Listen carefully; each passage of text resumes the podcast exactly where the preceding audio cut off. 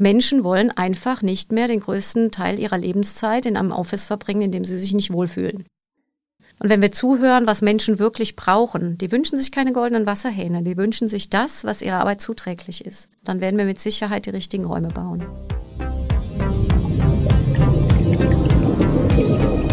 Vier Meter tief.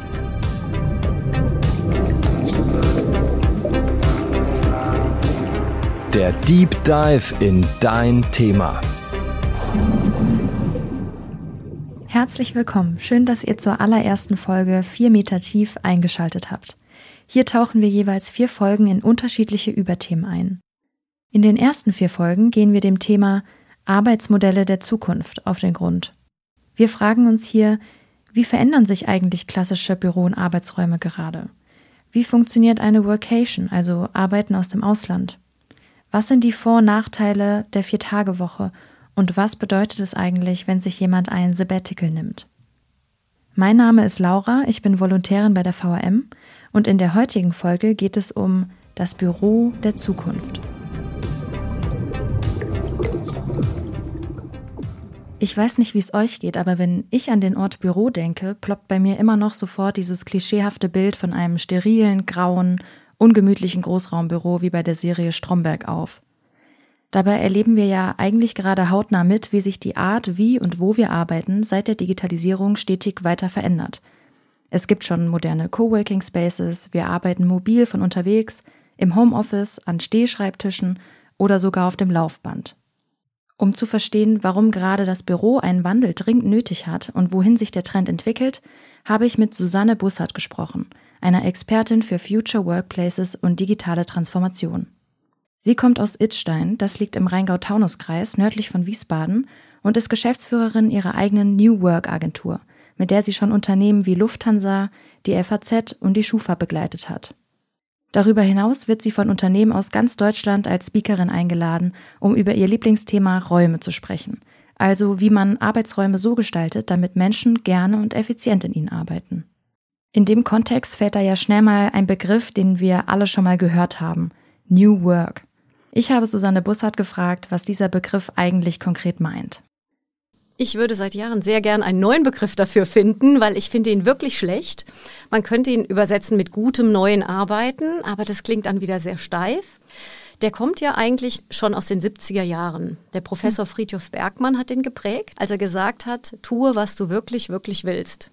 Ich konnte Bergmann sogar noch kennenlernen, das war ganz nett. Aber dieses Thema rund um den Begriff New Work zieht sich seit vielen Jahren jetzt wirklich auch als Problematik durch den Markt. Ne? Also die einen, für die ist es so ein Buzzword, für die anderen ist es aber wirklich eine Haltung. Und ich finde ganz wichtig, dass wir dieses Thema der Haltung nach vorne bringen. Also wirklich Arbeitsbedingungen schaffen, die Menschen wirklich gut arbeiten lassen.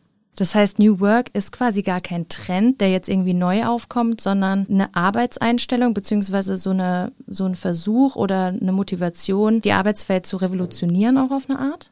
Na, sagen wir mal so, ähm, wir verändern uns ja ständig, die Gesellschaft verändert sich, alles verändert sich und Veränderungen in der Arbeitswelt gab es auch schon immer. Deswegen würde ich es nicht als Trend bezeichnen, sondern eher als Strömung, die dafür sorgt, dass die Arbeitswelt mit der gesellschaftlichen Veränderung mitgeht. Das ist ganz wichtig. Laut einer Statistik vom Statistischen Bundesamt, der Bundesagentur für Arbeit und dem Institut für deutsche Wirtschaft arbeiteten im Jahr 2020 12,8 Millionen Menschen in Deutschland in einem Bürojob. Während der Corona-Pandemie verlagerten sich viele Bürojobs ins eigene Zuhause. Viele Menschen halten auch nach Corona lieber am mobilen Arbeiten und der flexiblen Homeoffice-Möglichkeit fest, statt regelmäßig an den festen Arbeitsplatz im Büro zu kommen. Daraus leiten sich neue Bedürfnisse ab, auf die Firmen reagieren können.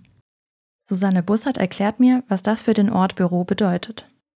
Ich hole mal ein bisschen aus. Also die digitale Transformation ähm, fand eigentlich in drei Stufen statt. Man hat irgendwann mal transformiert, weil man ökonomisch sinnvoller arbeiten wollte, wollte klassisch mehr Geld verdienen. Dann war die zweite Stufe der digitalen Transformation die technologische. Wir haben versucht, alle möglichen Prozesse zu optimieren. Wir haben die beste Software, Hardware eingesetzt. Und mittlerweile sind wir in der dritten Stufe der digitalen Transformation, der kulturellen. Das heißt, hier rückt der Mensch in den Mittelpunkt. Wir merken also, dass Technologie Commodity werden soll, also die soll einfach den Menschen dienen. Und der Mensch ist aber eigentlich der wichtigste Faktor. Siehe auch KI und so weiter. Also ohne den Menschen würde auch das nicht funktionieren.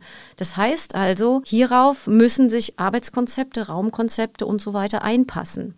Man sagt auch, Kultur wird in Räumen sichtbar und umgekehrt auch, Räume zeigen die Kultur. Geh mal in ein Unternehmen, du kommst rein und merkst eigentlich sofort, wie tickt das.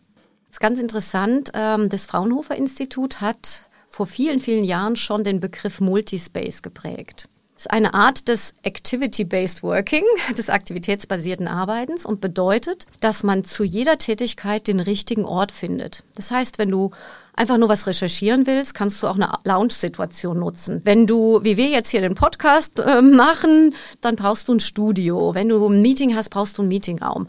So entstehen viele, viele Zonen, zwischen welchen die Menschen wechseln, passend zu ihrem derzeitigen Arbeitsbedarf. So, das heißt, man bewegt sich viel mehr. Man sitzt nicht mehr den ganzen Tag am Tisch, man äh, sagt ja auch so schön, ähm, Sitzen ist das neue Rauchen. Das heißt, je mhm. mehr du dich bewegst, desto besser ist es für dich. Das sorgt auch für ganz andere Ansprüche an Ergonomie. Wir haben früher mal gesagt, man braucht zehnfach verstellbare Stühle, man braucht höhenverstellbare Tische. Wenn ich aber jetzt Zonen habe, wo die Tische eh schon Hochtische sind, dann möchte ich eigentlich eher, dass die Leute zwischen den Zonen rotieren und diese nutzen. Dann mhm. brauche ich auch Stühle, die ganz schnell einstellbar sind, weil ich will ja vielleicht nur eine Stunde da sitzen und mit jemandem was besprechen.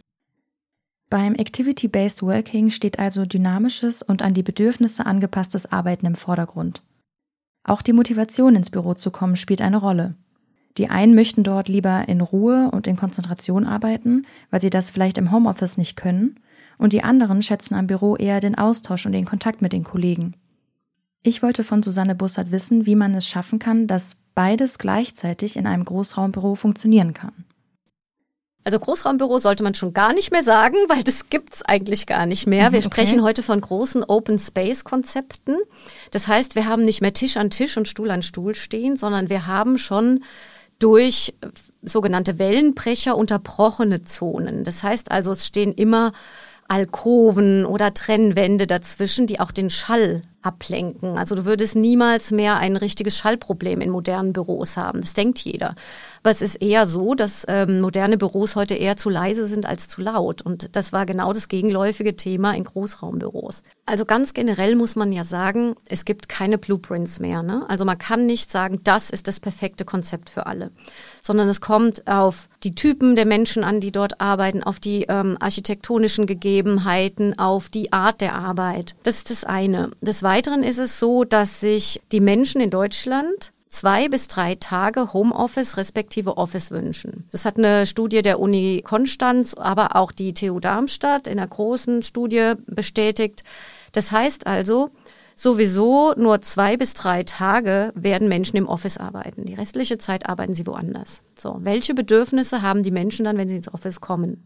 Sie haben das Bedürfnis, mit anderen Menschen zu kommunizieren. Das heißt, wir bauen im Moment Räume eher dahin um, mehr Gemeinschaftsfläche zu finden, mehr Fläche zu finden, wo man kollaborativ arbeiten kann. Das ist ganz spannend. Dennoch ist es so, dass auch Konzepte wie zum Beispiel von Hasso Plattner schon vor 100 Jahren gefühlt aufgesetzt werden, die von laut nach leise gehen. Also, dass du reinkommst in den Raum, da triffst du dich, da kommen die Kunden an, da ist es schon ein bisschen wuseliger. Und je weiter du in den Raum reingehst, desto ruhiger wird's. Und ganz am Ende gibt's dann Ruhezonen oder die von dir so geliebten Napping Rooms vielleicht wo man sich wirklich dann ausruhen und zurückziehen kann. Aber man muss immer schauen, was passt zu den Menschen und was passt zum Unternehmen und zum Team. Sich während der Arbeit kurz auszuruhen oder einen Powernap zu machen, ist in Japan ein Konzept, das es schon seit Jahren gibt. Wer häufig während der Arbeit oder während Meetings einschläft, gilt dort sogar als besonders fleißig. Ich habe Susanne Bussard gefragt, ob sich Napping Rooms auch in Deutschland durchsetzen könnten. Ja, sehr, sehr spannend. Es gibt's schon, ich glaube, die ersten wurden vor zehn Jahren in Deutschland gebaut. Wow. Okay. Und am Anfang ganz, ganz schwer, weil die Menschen gedacht haben, oh Gott, der Chef sieht, ich leg mich hin. Das geht auf keinen Fall.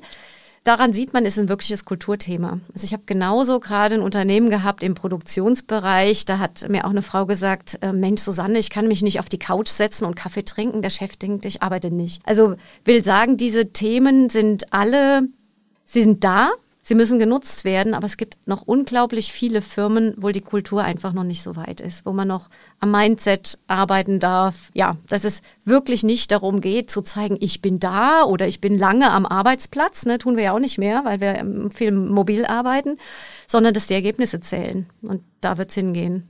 Heißt es jetzt auch, dass sich die Arbeit mehr an uns und unser Leben und wie wir leben anpassen muss und eben nicht mehr so, wie es vielleicht früher war, wir uns an die Arbeit? Ja, kann man so sagen. Und wenn du dir anschaust, wie sich Büros gerade verändern, passen sich die Büros auch sehr an unser Zuhause an.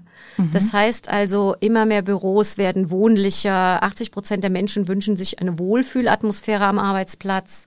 Da wir eben von Japan gesprochen haben, Strömungen wie Shinrin-yoku, also mhm heißt übersetzt leider Waldbaden, aber bedeutet, das Grün im Office oder auf was Grünes zu schauen ähm, nicht nur den Stresslevel senkt, äh, Heartbeat senkt, sondern auch die Effizienz im Arbeiten erhöht. Also will sagen, man umgibt sich immer mehr mit Grünpflanzen, man ähm, lebt im Office fast wie zu Hause, ist aber auch eine Strömung, die man schon immer mal hatte. Ne? Also erinnere dich an Work-Life-Balance, hat man mal lange diskutiert und jetzt sind wir vielleicht so, so einen kleinen Schritt weiter. Aber auch da ist der Markt sehr geteilt. Also es gibt die, die noch super, super klassisch arbeiten, also Flur mit abgehenden Zimmern, Einzelbüros, Büros und so weiter. Und es gibt die, die sagen, nee, also wir brauchen Open Space, wir brauchen Konferenzräume, Ruheräume, vielleicht von WeZone zu MyZone und ähnliche Konstrukte. Übrigens, eine britische Studie hat im Jahr 2017 1000 Büroangestellte befragt, was sie sich in einem Büro wünschen. Dabei kam heraus, dass 86 Prozent keinen Wert in Spaßgeräten wie Tischkicker oder einer Dartscheibe im Büro sehen. Vielmehr wünschten sich die Befragten mehr Privatsphäre, was den eigenen Bildschirm betrifft, natürliches Licht, einen Blick nach draußen, mehr Ruheräume und mehr Pflanzen im Büro. Gerade in Zeiten von umkämpften Fach- und Arbeitskräften kann der Wohlfühlaspekt im Büro also ein entscheidender Pluspunkt, vielleicht sogar ein Vorteil für ein Unternehmen darstellen, sagt auch Susanne Bussard. Wir sind ja nicht mal im äh, Fachkräftemangel, sondern wir sind im Arbeitskräftemangel. Das heißt, der War for Talents, also die wirklich der Kampf, äh, kann man schon sagen, um die Talente, der ist so heftig und Menschen wollen einfach nicht mehr den größten Teil ihrer Lebenszeit in einem Office verbringen, in dem sie sich nicht wohlfühlen. Es gibt immer noch die Firmen, die sagen, mir ganz egal, aber das wird meiner Meinung nach nicht mehr lang funktionieren. Diese neuen Bedürfnisse an Arbeit oder Wünsche, wie Arbeit funktioniert, wird ja auch oft der Generation Z zugeschrieben. Und da gibt's ja auch viele Stimmen, die sagen, das ist keine Arbeitsmoral, die angestrebt werden soll. Du sagst jetzt aber, das ist nicht nur ein Trend, der die jungen Generation betrifft, sondern die Arbeitswelt und auch die Arbeitsräume und wie wir arbeiten ändert sich großflächig und langfristig und wird nicht nur eingefordert von den jungen Menschen. Ja, wir stellen im Markt schon seit vielen Jahren die Tendenz zur Individualisierung fest. Das heißt also, Menschen sind meiner Meinung nach auch nicht mehr in Schubladen zu packen, nicht mehr in Generationsschubladen und generell nicht mehr in Schubladen. Und ich gehöre ja jetzt zur älteren Generation und muss sagen, mir ist es auch wichtig, wie ich arbeite. Ich hätte zum einen keine Lust mehr für ein Unternehmen zu arbeiten, dessen Werte ich nicht teile. Ich hätte keine Lust mehr in einem Unternehmen zu arbeiten, wo die Führungskultur mir nicht passt. Ich hätte keine Lust mehr in einem Unternehmen zu arbeiten, was nicht agil ist oder was Räume hat, in denen ich mich nicht wohlfühle. Also ich glaube, ähm, das ist eher eine Frage des Individuums, als es des, der Generation ist. Wie ist das eigentlich gerade bei euch? Ist euer Arbeitsplatz gerade vielleicht auch im Wandel? Oder was findet ihr schon richtig gut an eurem Büro oder auch so richtig schlecht? Schreibt uns dafür gern eine Mail unter 4-meter-tief.vrm.de. Ganz wichtig, die 4 als Zahl, nicht ausgeschrieben. Oder ihr könnt uns natürlich auch gerne auf Instagram schreiben. Da findet ihr uns auch unter 4 Meter tief.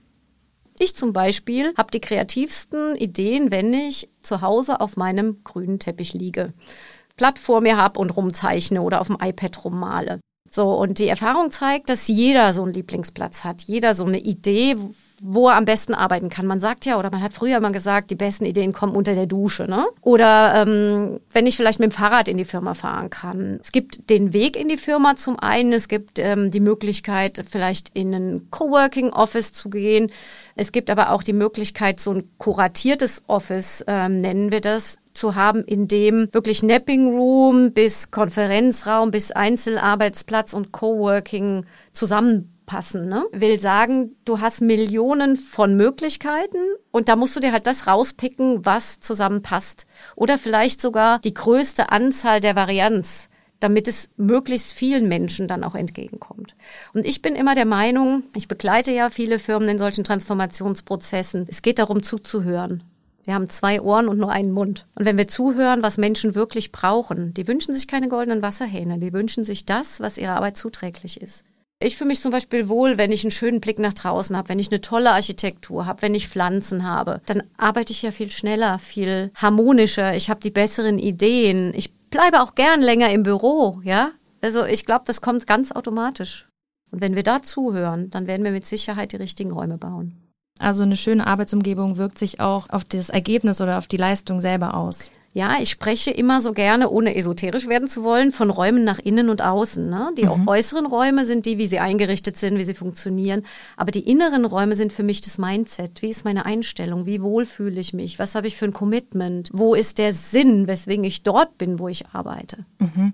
Und wie kann ich mir deine Arbeit vorstellen, wenn du jetzt zum Beispiel Unternehmen berätst und da in ein Büro reinkommst, die dir das zeigen und sagen, so sieht es aktuell bei uns aus, ähm, was können wir da verändern? Das Wichtigste ist, wie ich schon gesagt habe, zuzuhören, wirklich zu analysieren, was brauchen die und nicht nur, was hat man in der Zeitschrift gesehen oder beim anderen Unternehmen gehört oder was ist hip, sondern es geht darum, dieses Team in ihre nächste Evolutionsstufe zu heben. Also zu sagen, wir versuchen nicht irgendwie aus einem ja sehr klassischen Laden eine hippe Berliner Agentur zu machen, sondern zu schauen, wie kann ich dieses Team weiterentwickeln? Worauf haben die vielleicht auch Lust? Ähm, wie sind aber auch die Arbeitsprozesse? Ja, arbeiten die schon agil oder eben nicht? Wie ist der Führungsstil? Also da spielen so viele Sachen mit rein und das hat dann am Ende nicht nur was mit ähm, schicken bunten Wänden und tollen Möbeln zu tun. Ganz im Gegenteil. Möbel bezeichnen wir heute auch eher als Tools. Die mhm. sollen dem dienen, was wir tun wollen. Ne? Die sind heute alle auf Rollen, die sind heute alle umbaubar, bepinnbar, beschreibbar, magnetisch. Aber sie sind halt Mittel zum Zweck und sind nicht nur für die Optik da. Natürlich soll es schön aussehen, klar, aber da steckt halt viel, viel mehr dahinter. Jetzt bringst du ja jedes Jahr die Future Workplace Trends raus. Kann man da schon sagen, was jetzt fürs nächste und übernächste Jahr oder für die nächsten fünf Jahre da hoch im Kurs ist, wie sich Arbeit verändern wird? Fünf Jahre zu betrachten, finde ich in unserer Welt viel, viel zu lange. Also ich betrachte die nächsten zwölf Monate. Also die ah, okay. Future Work Trends äh, 24, 25 kommen jetzt raus. In den diesjährigen Trends ähm, ist natürlich auch wieder ein Raumthema dabei und das heißt Quality Space. Genau das, was wir eben auch besprochen haben. Ich verbringe weniger Zeit im Office, aber die Zeit, die ich dort verbringe, die sollte perfekt sein. Ne? Also ich finde, wie so eine Quality Time, die man mit seinen Kindern zu Hause hat, für die die Kinder haben. Also das heißt, die Räume sollten nicht nur wohnlich und schön und mit Wohlfühlfaktor gestaltet sein, sondern auch dem Rechnung tragen, was man tun sollte. Und das ist äh, ja eins der schönsten Themen auch immer. Ja, ich bin gespannt, wie wir in zwölf Monaten, zehn Jahren, 20 Jahren arbeiten werden. Und ich danke dir für deinen Besuch und für deine Einblicke in dein, deine Praxis und deine Leidenschaft. Sehr, sehr gerne und danke, dass ich hier sein durfte. Man merkt, in der Arbeitswelt tut sich gerade richtig was. Nicht nur die Arbeitszeiten und Modelle passen sich immer mehr an wichtiger werdende Bedürfnisse wie Flexibilität und Selbstbestimmung an, auch finden es immer mehr Menschen wichtig, sich in ihren Arbeitsräumen wohlzufühlen. Der Arbeitsplatz, vor allem das Büro, wird sich in Zukunft immer mehr an das heimische Wohnzimmer annähern, sagt Susanne Bussard.